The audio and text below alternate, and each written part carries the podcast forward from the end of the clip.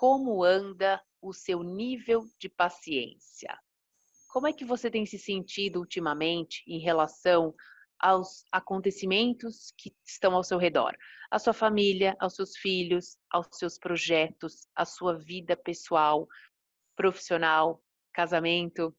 Como é que você tem se sentido? A paciência, ela tá faltando, tá sobrando, tá equilibrada? É sobre isso que a gente vai conversar hoje. Como ser mãe na era digital? Desconstruindo conceitos e preconceitos sobre maternidade e educação. Com Bárbara Catarina, psicóloga infantil e familiar. E Tatiana Tosi, coach para mulheres. Recado rápido.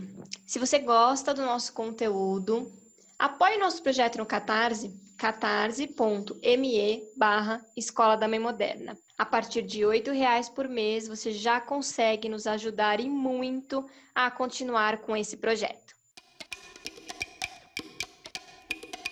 Adorei o nosso tema de hoje, paciência. Puxa vida, acho que esse tema veio a calhar num, nesse mês tão agitado, tanta coisa acontecendo.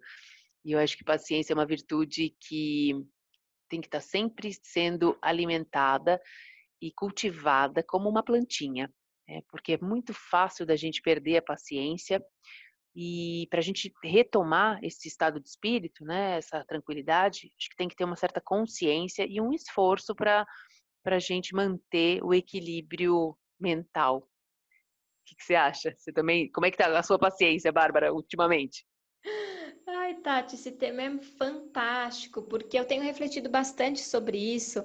Até uma, uma coisa legal de compartilhar, eu sempre é, fui uma criança impaciente, né? Sempre fui uma criança muito agitada e meus pais sempre diziam que eu era uma criança sem pavio. Não era nem pavio curto, nem era como se eu não tivesse pavio, assim, de tão impaciente, irritada, assim, tudo muito para ontem. E trazer esse tema é uma coisa importante porque eu nunca fui uma pessoa muito paciente, uma pessoa calma, tranquila, mas foi algo que eu precisei desenvolver, que eu precisei trabalhar em mim e que hoje é o meu calcanhar de Aquiles ainda, mas que eu tenho tentado é, manter o foco. Sempre que eu me proponho a ser mais paciente, mais tranquila, eu vejo que eu consigo desenvolver essa habilidade. Se eu estou distraída, se eu estou é, desconectada de mim, essa minha característica, ela vem com tudo. E isso acaba atropelando as coisas que precisam ser feitas, porque tem coisas que não dá para adiantar. Tem coisas que são no tempo que são. Por exemplo, pandemia. É, é difícil a gente manter a paciência no momento que a gente precisa controlar é, a tranquilidade, porque a gente não controla o externo, a gente não controla quanto tempo vai durar, como as coisas vão acontecer. Então, é interessante porque eu acredito que nos dias atuais, por conta né, do avanço da tecnologia, por conta das informações serem instantâneas, a gente não tem mais paciência de esperar.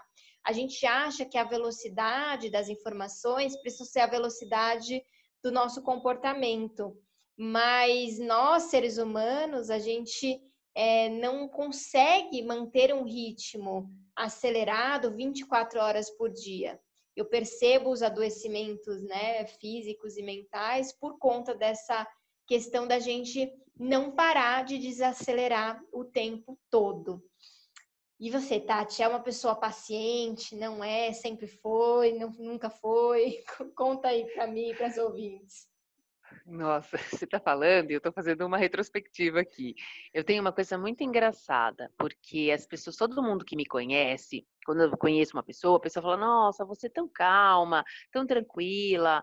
Eu, eu passo essa imagem de calma e tranquilidade, não sei exatamente porquê, não sei se é porque às vezes é, meu tom de voz é mais baixo e eu, né, eu uhum. falo, embora eu, às vezes eu falo muito acelerado, mas o tom de voz baixo. Mas é, para mim isso é uma é, é uma coisa tão engraçada porque dentro de mim, né, internamente eu não tenho esse estado de paciência assim. Eu tenho, é pelo contrário, eu estou sempre acelerada, o meu pensamento está sempre uh, em looping o tempo inteiro. Então as pessoas eu passo uma imagem de alguma forma, né, de algum de alguma maneira que as pessoas enxergam e dentro eu tenho outra outra percepção. Mas eu, eu tenho uma questão, a maternidade, eu acho que ela aflorou ela, ela me deixou, embora ela me deixou mais é, irregular, né? Porque a maternidade, depois a gente fala sobre isso, porque a questão da paciência, uma coisa é você é, com você mesmo, outra coisa é você com seus filhos. Então, mas a maternidade, ela mudou um pouco isso. Eu acho que ela abriu aí uma, uma porta, sabe aquele monstrinho escondido no quarto escuro que quando você abre ele, ele vai para fora? É um pouco isso. Acho que nesse sentido, a maternidade ela expôs esse lado mais impaciente meu. Porque eu acho que antes eu conseguia me controlar mais, né? Eu, eu tinha, socialmente falando, vamos dizer assim, eu tinha essa, esse autocontrole. Se eu estava impaciente com alguma situação, com alguma pessoa, eu conseguia me segurar, engolir seco ali, qualquer situação, ou no trabalho, ou alguém que, né? Agora, com as crianças, vou dar um exemplo. Vou dar um exemplo bem prático, isso aí, para assim, que acontece no dia a dia. O, o Beto é, tá com uma mania. Antigamente as crianças falavam assim, né, para mãe, sua boba, sua feia. Hoje, com acesso a, YouTube, é, desenhos, internet, eles têm um vocabulário mais rico em todos os sentidos, para o bom e para o ruim, né? A gente percebe que as crianças se comunicam de uma outra forma. Às vezes você fala assim, ai, nossa, aquela criança fala que nem adulto, porque ela está ouvindo no YouTube. Então, Sim. uma das palavrinhas que meus filhos aprenderam é idiota. Eu odeio essa palavra. E eu, eu, já vi até no desenho da turma da Mônica, né? Acho que eu já comentei isso em outros episódios. Eu, eh, eh, se você reparar nos desenhos animados, as crianças falam, ah, você é idiota tal. O que é ali naquele contexto pode parecer uma coisa normal para quem está de fora olhando e tal. Para a criança que pega aquilo e sabe que aquilo é um xingamento e percebe o quanto me incomoda. Então, assim, esses dias eu estava com o Beto no, no, prédio lá embaixo e veio vindo uma senhora. O Beto ficou bravo comigo e falou: sou idiota. Eu queria morrer. Eu queria primeiro matar ele, né? Eu queria jogar ele pela janela, que eu tava no térreo, mas eu queria fazer, eu queria sumir dali, porque naquele momento aquilo representava para mim tudo de a, a, minha incapacidade de mostrar para o meu filho que é uma palavra que me incomoda, que eu não gosto, que é uma palavra feia. Para ele era só o mesmo significado de sua boba, sua feia, uhum. como antigamente a gente falava. Sim. Mas e, e aquilo, aí eu fiquei super impaciente com aquilo. Então, é isso que eu quero fechando a, a linha de raciocínio, é isso é como a maternidade me expôs a uma situação interna que antes eu tinha sob controle e hoje eu não tenho mais. Hoje está mais, estou mais vulnerável a essas situações. Muito bom, é legal essa reflexão que você trouxe, Tati, porque o que eu tenho percebido, até pelo relato das mães e acompanhando as famílias, é que é, tem uma cobrança sobre ser mãe de que é, ser mãe vem um pacote assim completo, onde você precisa mostrar o quanto você é boa. Né? Então é interessante você falou, a hora que chegou a senhora e ele te chamou de idiota, que aí você ficou muito mal. O que, que acontece? A gente tem essa coisa de mostrar, de, de se preocupar com o outro, o que, que ele vai pensar de mim, né? Que eu não sou uma mãe boa o suficiente. E é interessante porque tem toda essa questão cultural e de cobrança, mas vem um pacote de cobrança interno, né? De não ser suficiente, de não ser é, é, adequada. E quando a gente fala de impaciência, geralmente esses momentos de exposição é quando a nossa paciência é colocada à prova. É quando a gente precisa ali manter a tranquilidade mas a gente não consegue, porque a nossa parte emocional, ela é muito mais rápida do que a parte racional. E depois que passa, a gente pensa, ah, eu, eu poderia ter feito isso, se eu tivesse feito aquilo outro. Só que a nossa parte emocional, a gente precisa pensar até é, rapidamente aqui, falando sobre constituição cerebral. Né? O nosso córtex pré-frontal, que é o que fica aqui atrás da testa, ele é o cérebro mais novo que a gente tem, que foi desenvolvendo ao longo do tempo. O que isso significa? Essa parte pensante, racional, ela é muito mais nova. A nossa parte primitiva, que a gente chama de cérebro primitivo, é a parte instintiva, a parte emocional, e ela é a primeira a ser disparada.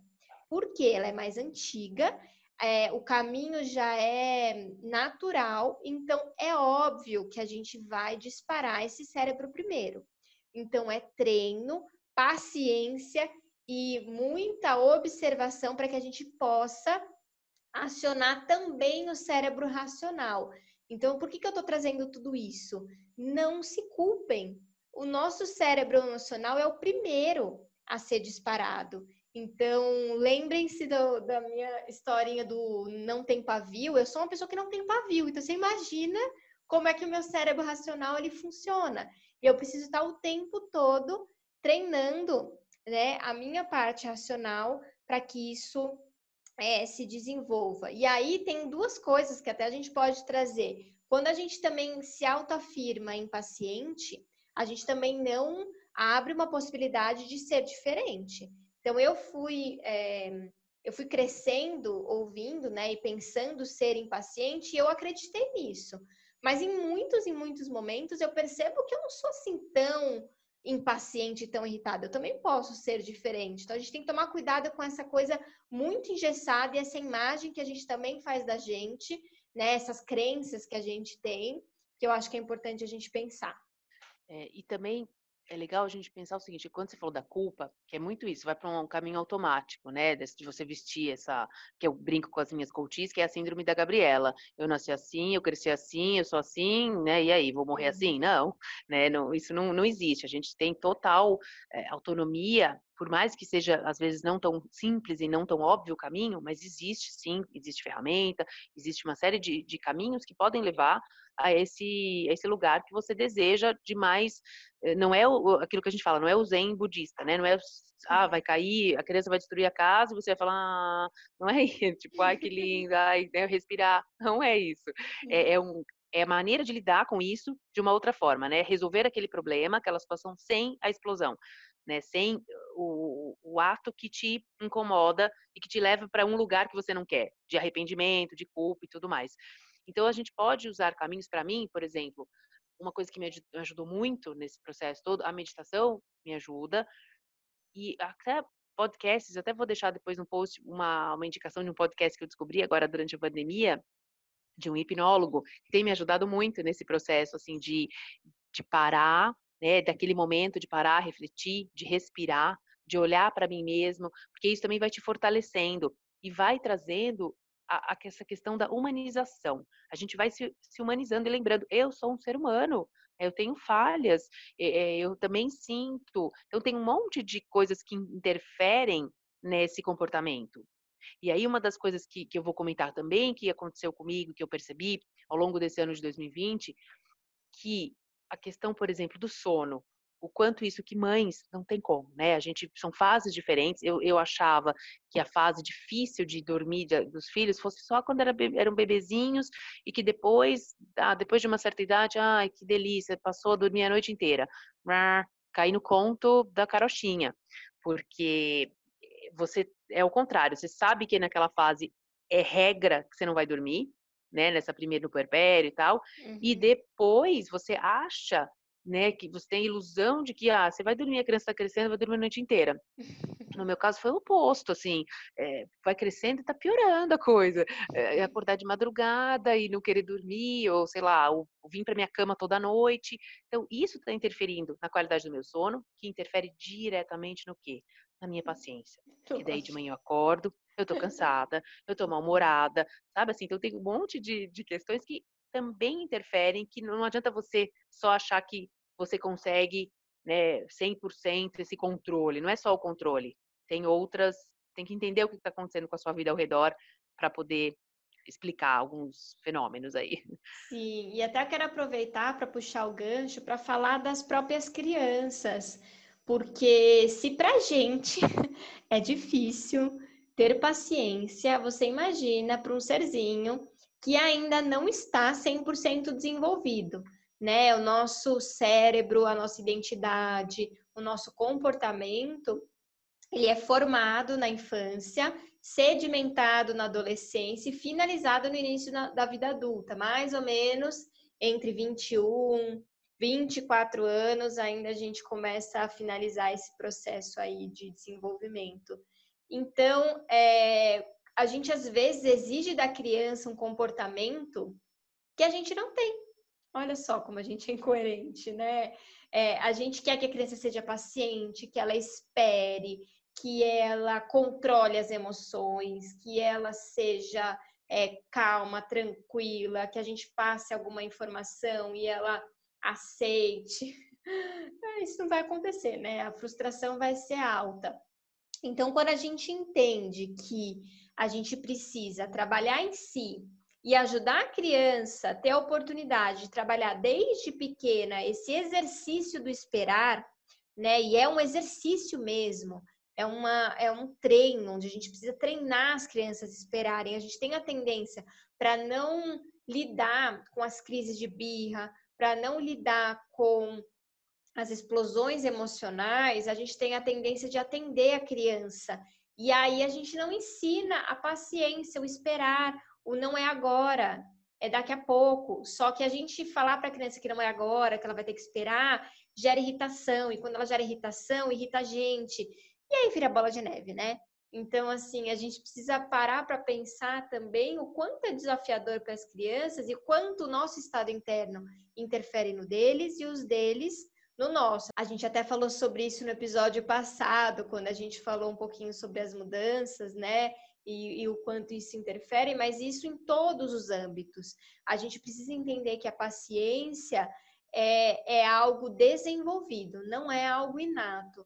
É claro que tem pessoas que têm uma habilidade maior para isso, são mais naturalmente calmas, mas isso não quer dizer que não é um treino não é algo que precisa ser feito, né? Não é algo que não precisa ser treinado. Com certeza. E é um desafio, um desafio imenso, né? De todos os dias, é, como todas as questões ligadas à maternidade, né? A gente vê ali que são pequenos movimentos é que geram uma grande ação, mas que demora. E aí entra de novo a, a, o tema central, a paciência, né? Como como o, o centro de tudo isso, uh, que não é entender como uma passividade, né? Não é entender você ser aceitar as coisas como elas são e sem fazer nada, não é isso, né? É simplesmente entender que cada coisa tem o seu tempo e sim fazer os movimentos necessários para isso. Eu acho que o mais importante é essa consciência, ter a paciência saber que as coisas podem mudar, mas tem o seu tempo, mas tem que fazer sua parte, né? É, não é achar que as coisas vão acontecer sozinhas também. Sim, eu acabei de ter uma, um insight aqui que eu quero compartilhar com vocês. O quanto a gente acelera as coisas, principalmente quando a gente fala das crianças, né? Vamos pensar uma criança na sua fase ali dos dois, três aninhos, a Tati sabe bem aí, que tá aí com o Beto, onde Bom. a criança quer fazer tudo sozinha, né? Não, eu, eu faço, que se acha independente. Só que ainda não tem todas as habilidades motoras e acaba ali fazendo as coisas, demorando mais tempo, fazendo mais bagunça, né? Mas é o processo natural. E o quanto a gente acelera, né? Não daqui, deixa que eu faço, não me daqui que eu vou fazer. A gente acelera a criança, a criança fica acelerada e depois a gente fica irritada com a criança porque ela não espera. Então eu fico pensando um pouquinho sobre isso, o quanto a gente, às vezes, a gente cria às vezes não. Sempre a gente cria um ambiente é, que a gente está inserido e depois a gente se incomoda com ele. Até um dos objetivos dessa nossa jornada, desse desafio de 50 semanas, é trazer à luz essas situações para que a gente possa imprimir uma mudança. Se o, se o ambiente que a gente está inserido ele está irritadiço, se a gente está impaciente, se a gente não está gostando, vamos parar para prestar atenção o quanto a gente é corresponsável por isso. Eu acho que o, o, nosso grande objetivo esse ano é a gente aprender a olhar o quanto a gente também coloca situações, ações e depois a gente se incomoda. A gente coloca uma energia e depois, quando a gente recebe ela de volta, a gente fica bravo. Então, eu, eu tive essa ideia aqui, quis compartilhar, porque a gente fala que as crianças são impacientes, mas a gente acelera elas demais. O tempo todo a gente está acelerando. Vamos rápido, rápido, a gente está atrasado, corre. E, e, aí depois elas ficam aceleradas e a gente não gosta. Ai, olha, eu vivo isso todos os dias. Eu estou exatamente nessa fase é, e eu me policio muito nesse momento. Tem horas que de fato não dá e aí eu penso, putz, tadinho, né? Devia ter deixado. E aí que, que tem outra questão disso daí também. Quando a gente acelera e faz por eles, né? Acontece depois o efeito que a gente não quer. Ah, faz por mim, mãe. Ah, vem aqui fazer. Aí entra a questão a da preguiça. É, a, é, exatamente, porque a gente vai fazendo para que o nosso lado, né? A gente vê o nosso lado que é mais prático, é mais rápido, é mais a gente termina logo, mas em compensação você tira a oportunidade deles tentarem e, e, né, e se frustrarem e exercitarem essa, é, esse, essa questão de fazer, refazer, esperar, tentar, não desistir, né? Então, é, eu vivo isso de fato. E aí a gente também entra só um, uma pincelada, que também é outra fase que eu, que eu vivo, a questão do desfraude, né? Que tem que ter uhum. essa questão da paciência para saber esperar o tempo. Ainda hoje, eu conversando sobre isso com, com meu marido, me questionando, eu falei, será que, porque o desfraude do Beto, né, de novo, ele faz o número dois na fralda ainda, não, não consegui tirar, falei, mas que momento é esse, né? Até que momento que é um momento que eu tenho que esperar, que é, né, que é o aceitável, que não é, que tudo isso a gente tem que ter, eh, olhar para a criança, né? Tá pronta, não tá pronta? Então tem que ter também essa paciência, que é um momento muito desafiador para as mães, que a gente já falou várias vezes sobre isso. Mas quem está vivendo esse momento aí também parar um pouco para pensar nisso. O quanto é a sua necessidade, a sua é, ansiedade em tirar logo a fralda, em tirar, ver essa fase, passar essa fase, né? Uh, ou quanto realmente é da criança ainda de não estar tá pronta, enfim, é uma outra discussão, mas também para que para a pessoa pensar sobre isso, quem está vivendo esse momento. Sim, eu acho que o tema paciência, ele puxa várias vertentes, e aí eu acho que o desafio para quem está nos ouvindo é pensar em qual área da sua vida isso é, está pior ou você precisa colocar mais atenção, porque eu acho que é, é preciso observar.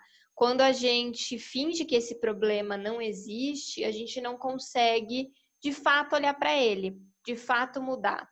Então, o nosso desafio é que você pense um pouquinho em que ambiente ou em que situação, em quais situações você está impaciente e o que, que isso desperta, né? Até puxando o gancho para o desafio que a gente vai passar essa semana para vocês. Exatamente. Eu acho que uma forma da gente organizar bem essa questão desse desafio é ligado à paciência, uma coisa simples, né? Nada. Eu acho que a pessoa reflete um pouquinho, uh, presta atenção, assim, quais são as cinco áreas, né? Ou como você falou, cinco áreas, cinco situações. Aí pode ser qualquer coisa, pode ser uma pessoa, pode ser uma situação recorrente, pode ser é, enfim, algo, algo que te, o que, que te tira a paciência. Então, escreva cinco, cinco uh, list, né? Cinco coisas, vamos chamar assim, né? Porque pode ser vários aspectos, uhum. comportamentos seus, né? Que você faz e que você que te tiram a paciência quando você percebe você já ficou irritado. Então, lista cinco coisas que te tiram a paciência. Aquilo que drena a sua energia, que você fala, nossa, isso me tira do sério, eu realmente não consigo conviver com isso. Das cinco, separa duas quais são as duas que mais, você ranqueia, né, de a nota é de 1 a 5, sendo que a, a 1 é número 1, número 2, as que mais tiram você do sério e que tem te atrapalhado no dia a dia, né, que isso está causando algum transtorno para você. E dessas duas, você coloca uma ação, uma, não precisa ser várias ações, uma ação que você, a partir de agora, e que caiba na, na palma da sua mão. Não pode ser uma ação uh, que dependa de alguém, tem que ser algo que dependa de você. Então, uma ação que você tem que fazer e vai começar a fazer, né? Porque você fala, bom, o que, que eu preciso fazer a partir de agora? Preciso fazer X para trazer mais tranquilidade, para conseguir manejar essa área, eh, essa questão que está te incomodando. Então, uma ação para cada uma dessas duas questões que você listou, que te tiram a paciência, que você vai começar a fazer a partir de agora, para melhorar. E aí marca o efeito no diário de bordo, voltando lá, a gente vai acompanhar isso ao longo do ano, esse diário de bordo e como que as coisas vão estar evoluindo, e faz ali as suas observações de como está se sentindo, como isso interferiu, impactou no dia a dia, naquela área que você tá, tá precisou ali colocar um pouco de luz, colocar sua lanterninha para dar o foco e, e melhorar. Adorei, Tati. Eu acho que isso vai ajudar a gente a observar e traçar um plano.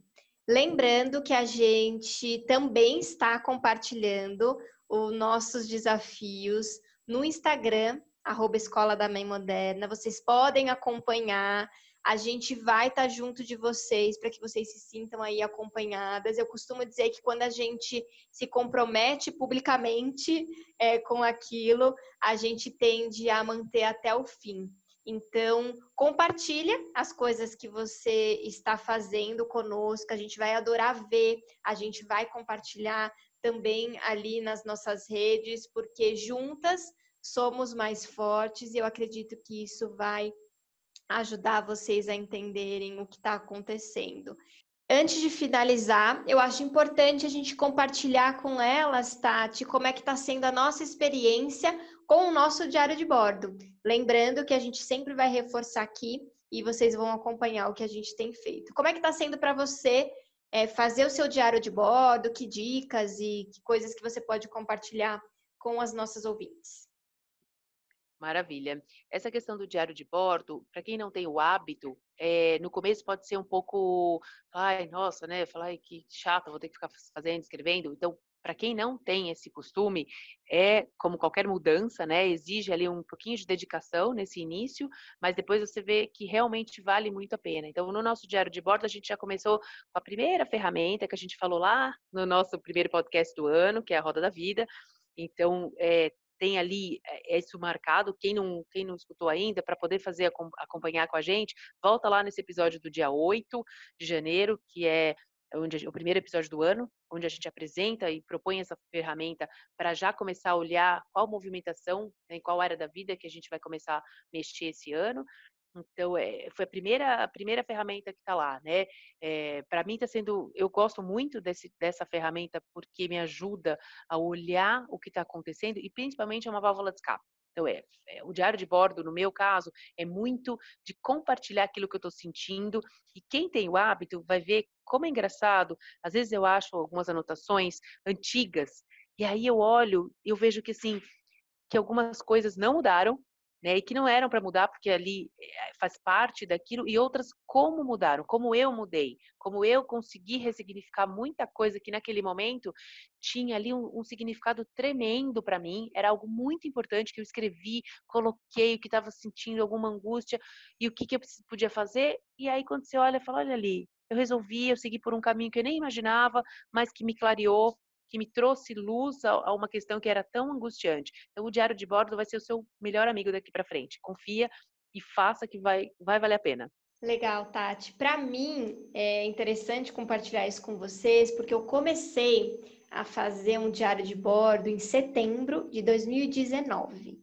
Então tem aí um ano e pouquinho, né? Então quase um, um ano e meio. É, e o que eu vou dizer para vocês, já estou no quarto caderninho, né? Porque eu tenho feito as anotações e mudou a forma como é, eu faço as coisas, porque é interessante eu lendo a primeira anotação que eu fiz e a de hoje, o quanto realmente você vê a sua evolução, você acompanha as suas conquistas, você acompanha as suas mudanças de humor, você acompanha o que você estava sentindo. E na hora que você está escrevendo, é tão claro a sua sensação é, só que quando eu volto lá, por exemplo, a setembro de 2019, quando eu comecei o meu, meu primeiro dia de bordo e continuo até hoje, é, eu me lembro, só que aquela emoção ela não está mais presente. Então eu consigo avaliar e consigo me lembrar daquela situação com detalhes, porque eu descrevi ali, e eu consigo ter um aprendizado sobre isso. Então, para mim, que já estou aí desde setembro de 2019 usando essa ferramenta, eu garanto para vocês que faz diferença, vale a pena. Eu era uma pessoa um pouco resistente em, em fazer anotações, em escrever sobre o que eu estou pensando e sentindo, e eu vejo quanto fez diferença, porque eu consigo. Eu era uma pessoa que me cobrava muito de sentir que talvez eu não, não estaria fazendo o que eu deveria fazer, e aí eu percebo quanto eu faço. Na verdade, eu faço mais do que eu imaginei. É, então, compartilhando essa minha experiência, eu estou amando e continuar isso e partilhar isso com vocês vai ser um prazer. É, eu garanto que vale a pena. Não, eu comecei até uma dica. Eu comecei quando era em setembro de 2019, eu fazia anotação diária. Todos os dias eu escrevia. Agora eu faço semanal. Então todo domingo eu escrevo.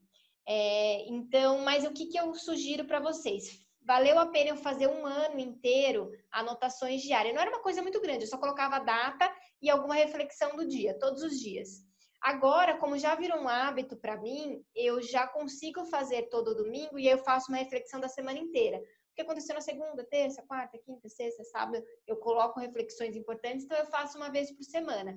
Mas para quem está começando, eu sugiro. Eu acho que fazer semana é, todo diário é interessante para criar o hábito, mas hoje eu faço anotações semanais. Então, é mais interessante para mim e o que funciona. Então, acho que é legal você experimentar e ver o que funciona para você também. Ai, com certeza. Olha, de, de novo, recomendo, façam que vale a pena. Vem com a gente nessa jornada.